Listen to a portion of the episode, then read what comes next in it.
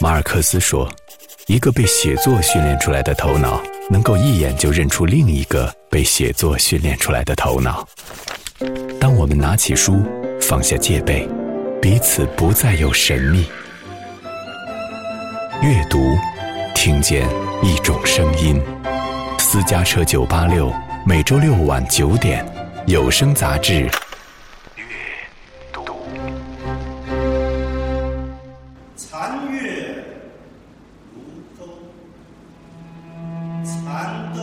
不完整的创作，六位演员，六十位观众，用这种方式把我们的剧本先立起来，不给你任何的约束，可能有些实验性的一些东西都可以加进去。朗读会，它没有一个固化的表现的模式。如若袖手旁观，这国家肯定是要亡的。一次纯粹的戏剧表演，这个样式非常好，呃，宁波的还真是不多。那种孤独，那种无奈。那种时刻死亡的那种味道，这就是藏唱水。大家都很用心，大家都非常用心的在做。国庆节，张天军来的正好，来了。一批爱好戏剧的年轻人，想要引领或者说带入大家，慢慢的去走进、接触到这些。我们能让其中的一个观众喜欢上戏剧，那我们这次的活动，我认为就是成功的。能够让他们喜欢上，我觉得这是第一步。朗读一位先贤的浩然正气，很激愤的一个人，他有社会的抱负，但是社会没有给他更大的一个平台，所以历史就是历史。阅读，听见沧水。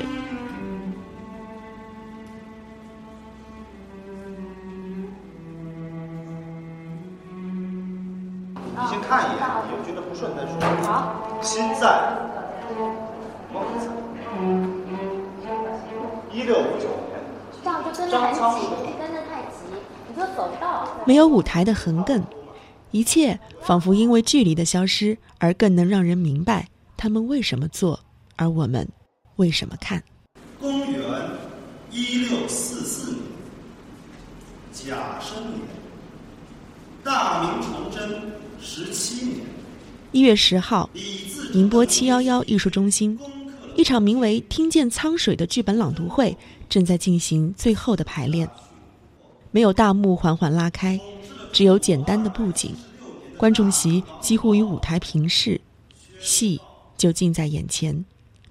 残月如钩，残灯如豆。不依赖场景和装饰。创作的自由让整场戏看起来有了某种先锋实验的味道。两把木椅，四面白墙，角落里的大提琴，偶尔划过的深沉弦音，这些现代化的审美语言丰富了我们进入一个古老故事的感官。它与我们以往的想象不同，尽管故事说的还是我们熟悉的英雄张苍水。我会。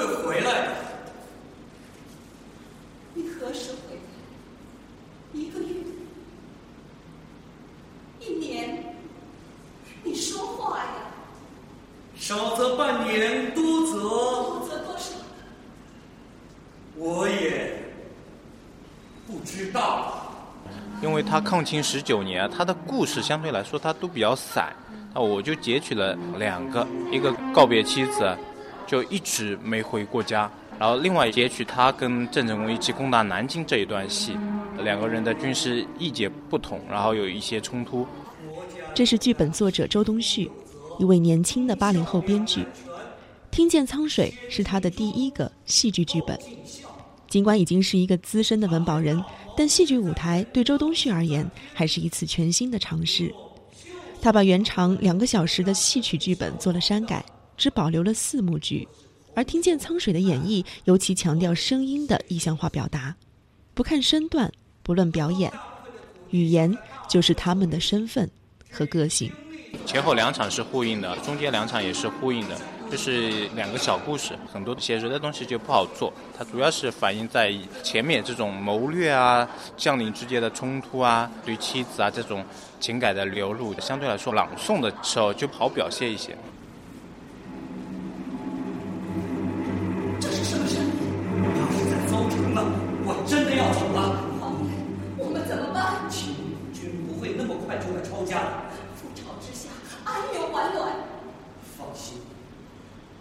风吹草动涌上的士绅，都会来报信。你一定要活着回来，保重。此时，一位二十五岁的少年将要别过妻儿，离乡背井，开始他匆匆四十余载的戎马一生。这是故事的第一幕。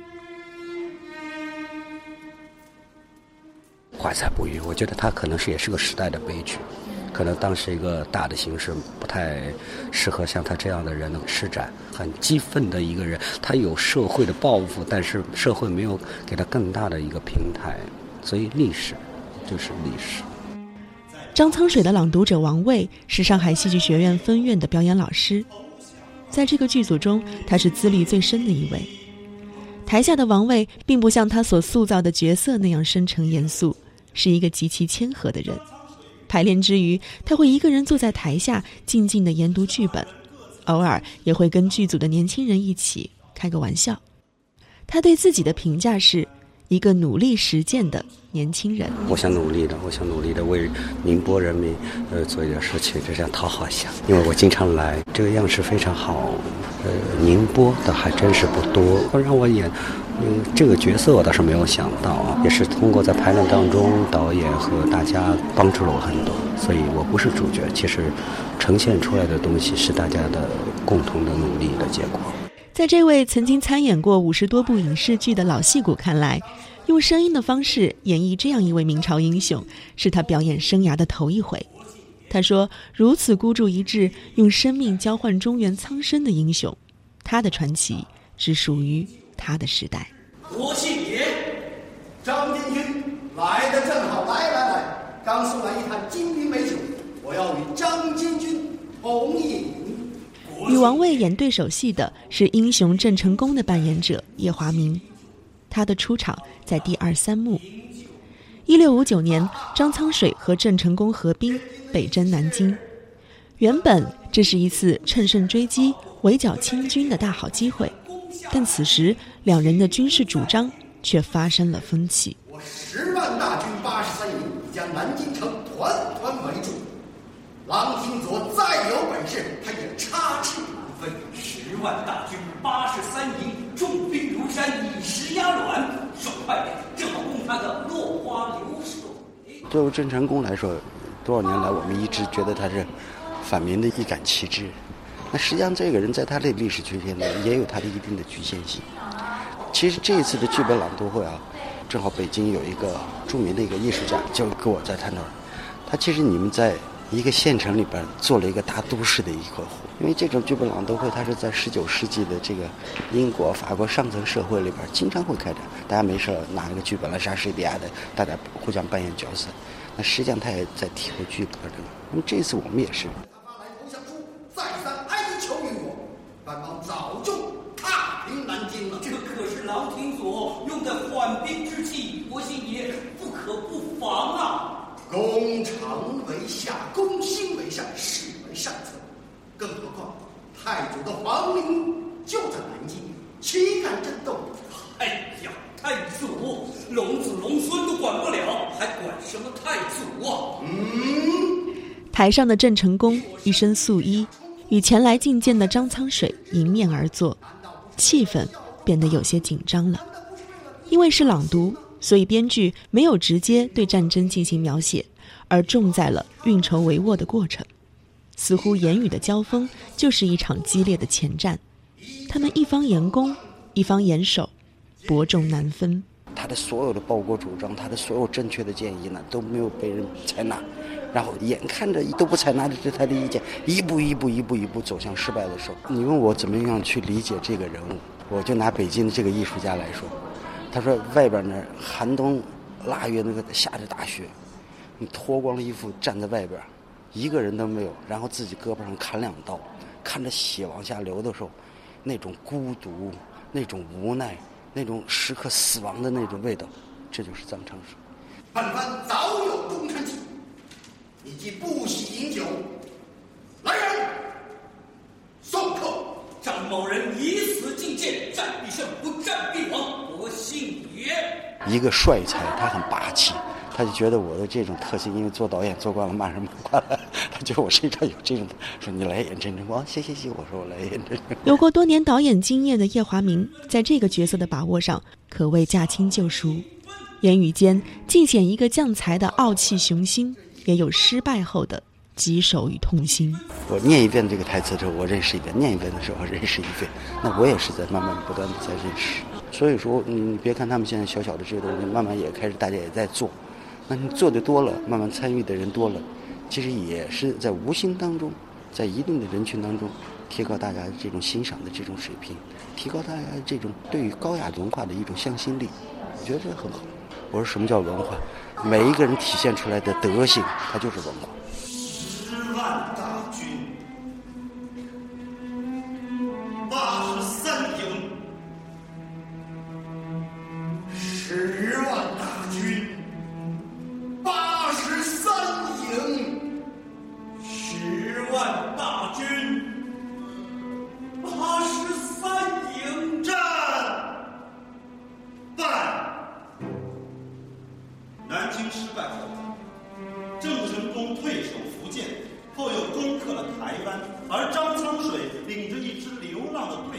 说书人的角色在剧中连接起了断裂的时间，故事随着他的讲述又过去了十五年。说书人的扮演者许恩凡毕业于上戏的表导系，演剧多年的他给予了这一次纯粹的剧本朗读会很高的评价。因为我是做话剧的嘛，我也知道在圈内其实现在用心去做的好戏很少，但这次这个戏，这个剧本朗读会，大家都很用心，大家都非常用心的在做。我们今天有六十个观众，九十个观众，我们能让其中的一个观众喜欢上戏剧，那我们这次的活动，我认为就是成功的。能够让他们喜欢上，我觉得这是第一步。为了宁波自己的文化去尽一份力，这个戏让我感觉整个班子都是那种。有朝气的、有创作欲的班子，这个很重要。没有那么多的条条框框，没有那么多的束缚，它宽容了这么的一个形式，或者说他能够去感受到这个形式能够带来的一些能量，能够带来的一些效果。你应该在这个空间里面去挥发你无限的想象力。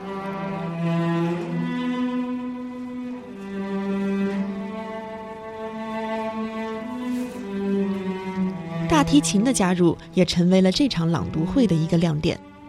演奏大提琴的菊晓是宁波青少年宫的一名老师。第二幕结束，进入第三幕的时候，可以听到那个商，商就是原先英国的一个大提琴家杜普雷，吉库林·杜普雷他写过的一首曲子。呃，我也是把它运用到这里面。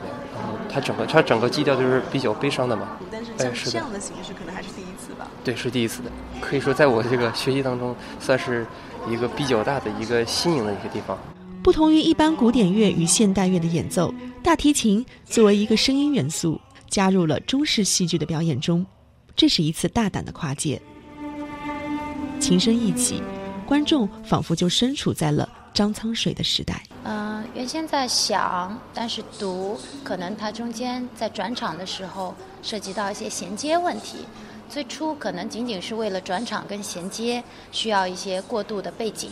既然没有视觉的呈现，那需要听觉来补充。这个创意最初来自于导演罗杰。我们想有一个器乐的加入，那么为什么选择大提琴而不是一把二胡？在戏曲的表演当中，可能更擅长的是二胡或者是京胡来传达。那么也是想要做更多的尝试跟补充，因为介于这个题材的关系，它是一个历史的题材，又讲了一个抗清的民族英雄。相对来说，张苍水这这员大将，他的这种对于民族危亡的悲悯之情，它更深沉一些。那么大提琴本身的这种低音旋律感，就能够带入到大家往那个情绪方向走。所以觉得选用了一个大提琴。那么在使用的除了转场的过程当中有一些补充之外，还会作为人物的内心情绪，作为剧情的推进，作为一种戏剧的音效，来呃呈现，相互补充。大提琴低沉回旋着，它好像一位孤独的英雄。这种古典与现代、东方与西方的艺术结合，产生了悲伤的共鸣。理解这个剧情，去理解故事背景，去走进人物的内心。那么，所以做了一些跨界的其他元素的补充。虽然用到了这个戏曲古典身段，但它并不是纯戏曲，只是一个戏曲样式。但它其实它的身肢体的表演走的是那个古典舞的元素。那么，想要让就是其实是想要引领或者说带入大家，慢慢的去走进接触到这些呃我们民族经典的东西。提琴、英雄。古典舞，这三个孤独的元素，在一个统一的空间里，却显得明亮而丰满。不同的声音独自说着一个个人物，他们组成了一个完整的故事。朗读会，它没有一个固化的模式，甚至于我们在排练磨合的过程当中，都觉得可以减少舞台腔的要求，就是所谓的字正腔圆、气息丹田气，就是。正儿八经的话剧的这种台词朗读的要求都要降低，为什么降低？其实是一个度的把握。我觉得更应该贴近普通的读者，就相当于我们每一个读者他在看到一篇文章的时候，他心里在默念时候的那个状态就可以了。我觉得这样就能够达到一个推介的作用。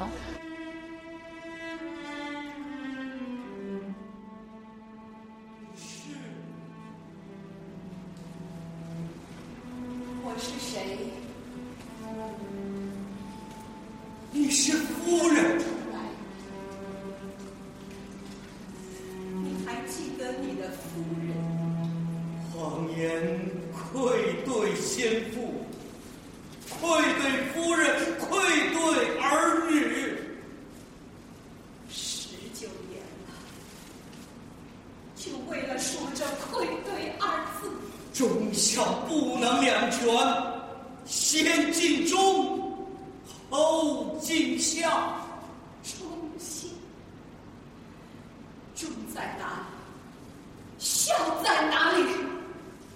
曾莹扮演的董夫人是剧中唯一的女性角色，她为一个英雄的故事，又增添了几分多情。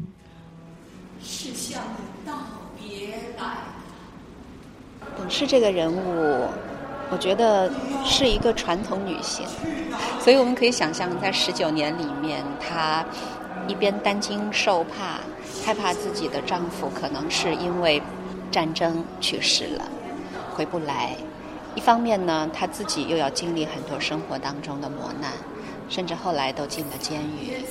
因为所以说，整个的命运，我觉得她对自己的丈夫可能是有那么一点怨的，因为为了她心中的抗清的这样的一个理想，把家里边的一切都抛下了，包括跟他的结发妻子。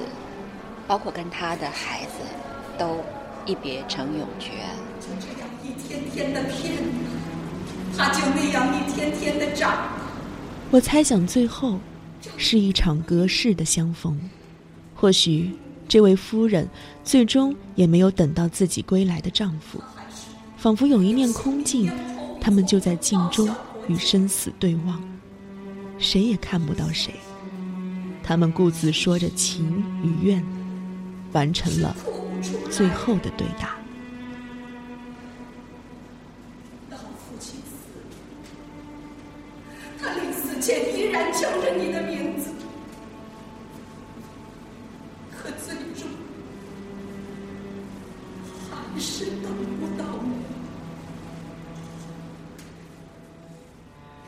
夫人缓步离场，迎面一身青衣女子缓缓地。从梳妆台前上妆，起身，踏着低沉的琴音，舞了一段孤独的舞蹈。我们就这样听见了沧水。